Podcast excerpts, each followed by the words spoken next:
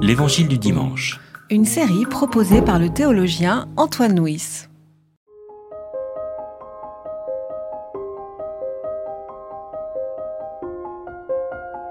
Le lendemain, Jean était de nouveau là, avec deux de ses disciples. Il regarda Jésus qui passait et dit, Voici l'agneau de Dieu. Les deux disciples entendirent ces paroles et suivirent Jésus. Jésus se retourna, vit qu'ils le suivaient et leur dit, Que cherchez-vous? Ils lui dirent, Rabbi, ce qui se traduit Maître. Où demeures-tu? Il leur dit, Venez, et vous verrez. Ils vinrent et virent où il demeurait. Ils demeurèrent auprès de lui ce jour-là. C'était environ la dixième heure. André, frère de Simon-Pierre, était l'un des deux qui avaient entendu Jean et qui avait suivi Jésus. Il trouve d'abord son propre frère, Simon, et il lui dit, Nous avons trouvé le Messie, ce qui se traduit le Christ. Il le conduisit vers Jésus. Jésus le regarda et dit, Toi, tu es Simon, fils de Jean. Eh bien tu seras appelé Céphas, ce qui se traduit Pierre. Dans le récit précédent, qui est le récit du baptême de Jésus, Jean dit deux choses. Il dit d'une part que euh, Jésus est celui qui était annoncé et qu'il n'était pas digne de délier la lanière de ses sandales, et ensuite que c'est lui, Jean baptiste d'eau, Jésus baptise par l'Esprit. Donc d'une certaine façon, on a le sentiment que Jean a désigné Jésus à ses disciples, et tout naturellement, dans ce récit, nous voyons des disciples de Jean quitter Jean pour suivre Jésus. Alors on sait que dans un groupe, lorsque certains partent, c'est toujours un moment euh, douloureux, même si on peut le, comprendre. Eh bien, c'est ce passage, cette transition qui est évoquée dans notre récit. Alors, pour euh, lire notre récit, je m'attacherai sur deux points. D'abord, Jean dit de Jésus que c'est l'agneau de Dieu. Au moment de son baptême, il dit même l'agneau de Dieu qui ôte le péché du monde. Et cette euh, notion d'agneau évoque bien sûr euh, l'agneau pascal. Et nous savons que dans l'évangile de Jean, au moment de la mort de Jésus, le, calendrier n'est pas exactement le même que celui des, trois synoptiques. On dit que, que Jésus meurt le jour de, de la Pâque. Alors que dans les autres évangiles, il meurt le lendemain, puisque le jour de la Pâque, c'est celui du dernier repas. Et donc Jésus meurt au moment où euh, des milliers d'agneaux sont sacrifiés dans le temple de Jérusalem. Euh, donc Jésus endosse cette, euh, cette image de l'agneau qui est celui qui, qui protège et celui qui, qui offre le pardon.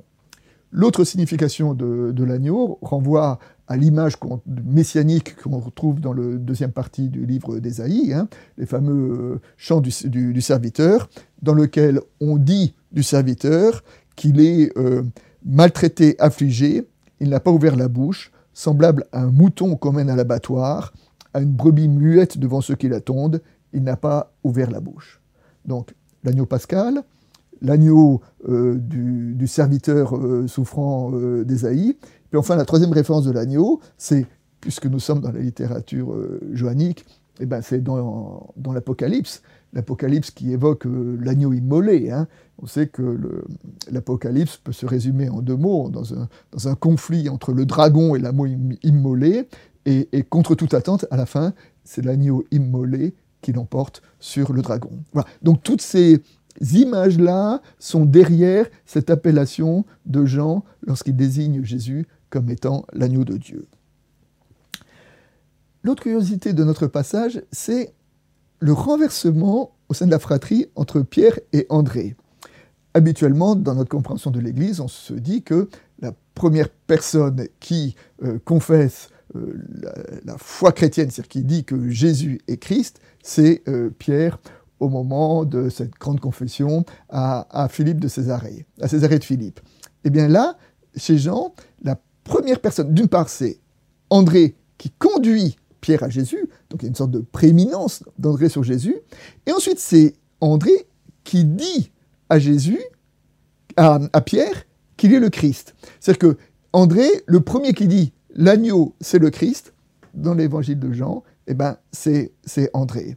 Et on se souvient que dans, dans, la, dans la tradition, euh, André est celui qui est considéré comme étant le fondateur de l'Église de Constantinople, donc de la tradition orthodoxe, et combien l'Église orthodoxe accorde de l'importance à la littérature johannique. Donc là, nous avons une sorte de, filet entre l'importance d'André, euh, la, la, littérature johannique, et puis euh, nos frères orthodoxes. Alors une fois ces, deux points euh, relevés, trois pistes d'actualisation.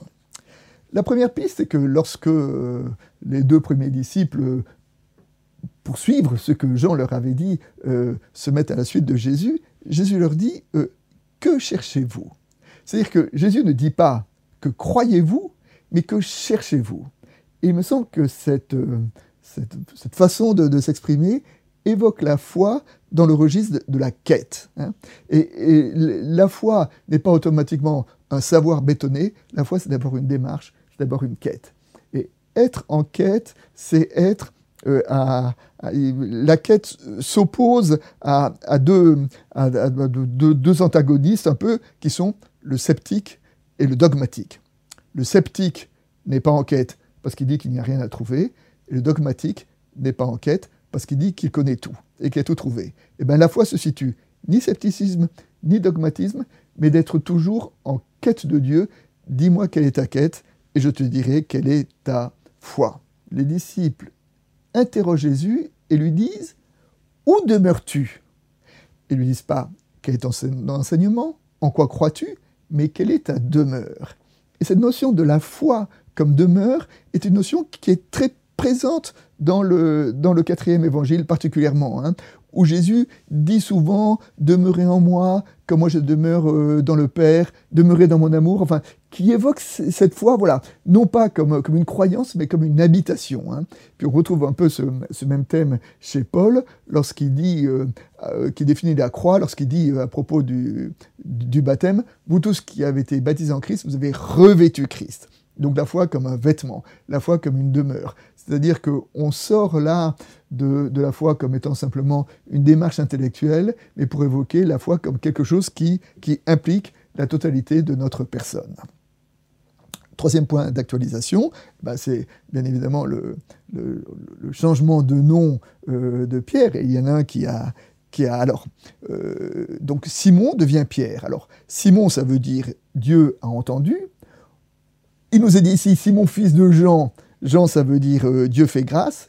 Et Simon, Dieu entendu, fils de Jean, Dieu fait grâce, devient Céphas, le rocher, la pierre, ce sur quoi on peut euh, s'enraciner, se, se, se, fonder. Hein. Et euh, dans la Bible, chaque fois qu'il y a un changement de nom, euh, ça peut correspondre à un changement d'identité. Ben, D'une certaine façon, dans, sa rencontre avec Jésus, euh, Simon, le pécheur, reçoit une nouvelle identité. Il devient Pierre le roc. Pierre, le, caillou sur lequel on peut fonder. Euh, un verset nous dit, et aussi un thème avec le baptême d'ailleurs, que, que Jésus, que Dieu nous connaît chacun par notre nom, ben, d'une certaine façon, en accédant à une nouvelle réalité spirituelle, on peut accéder à un nouveau nom. Et comme euh, illustration maintenant pour terminer, je voudrais revenir sur euh, la symbolique de l'agneau. Un sage faisait remarquer que euh, dans la nature, Dieu a donné à chaque espèce animale les moyens de se défendre, dans le, de se défendre de ses ennemis. Alors, le renard se terre dans son terrier, le caméléon se camoufle, le hérisson se hérisse, L'oiseau s'envole, le lion n'a peur de personne, le serpent mord, la gazelle court, le lapin a une, est prolifique, et un seul animal n'a aucune défense, c'est l'agneau.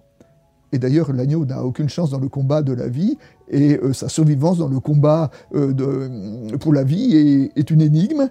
Euh, mais alors, comment comprenons-nous que l'agneau soit devenu le symbole du Christ?